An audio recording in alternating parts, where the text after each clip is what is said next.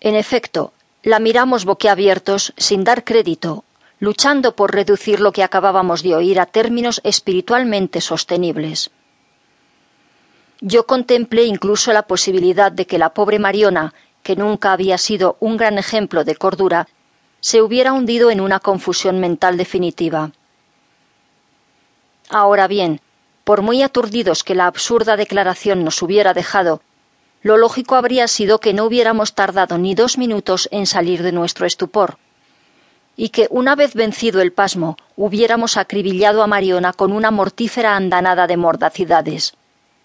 Sin embargo, no fue así, y el hecho de que todos acogiéramos sus palabras sin ironías ni sarcasmos fue, bien pensado, lo más raro de todo. Libre de los afilados dardos del ingenio ajeno, Mariona siguió contándonos cómo, nada más poner los pies en la Plaza Mayor de Salamanca, había empezado a menstruar por primera vez en su vida, abrumada por la impactante belleza del lugar, cuando estaba a punto de cumplir diecisiete años y ya sus padres y ella misma habían abandonado toda esperanza de que le viniera la regla. Si primero contemplé la posibilidad de que Mariona se hubiera vuelto loca, ahora me dije que tal vez asistía a la confesión de la gran tragedia secreta de esta ardiente nacionalista. ¿La habrían obligado sus padres a ir con ellos a Salamanca, recurriendo a quién sabe qué innobles subterfugios y amenazas? Quizá, conjeturé, pretendían curarla así de un nacionalismo que a ellos, dos inmigrantes de familias muy humildes, originario el uno de un remoto pueblo de Extremadura, la otra de Andalucía, por fuerza había de sumirlos en el mayor desconcierto. Lo demás era fácil de adivinar. Mariona había ocultado las infamantes vicisitudes salmantinas y el horrible desdoro que debió de suponer para ella el hecho de que la regla, ese hito largo tiempo deseado, le hubiera venido precisamente en su único viaje fuera de Cataluña, cuando, muy a su pesar, se hallaba impresionada por la extraordinaria belleza de una plaza foránea.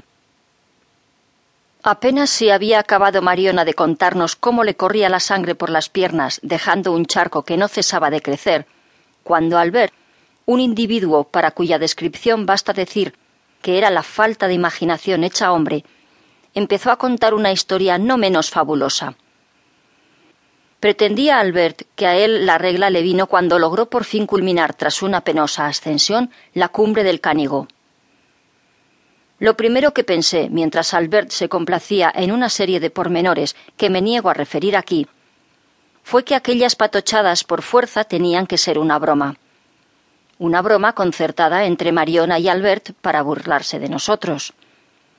Aunque a decir verdad, me costaba creer que aquellos dos se hubieran puesto de acuerdo en algo, pues entre ellos reinaba una animosidad que no dejaba escapar la menor oportunidad de proclamar su existencia de forma belicosa. Muy pronto, sin embargo, la broma empezó a cobrar proporciones colosales. Si Mariona y Albert habían sido los primeros, enseguida otras personas siguieron su ejemplo.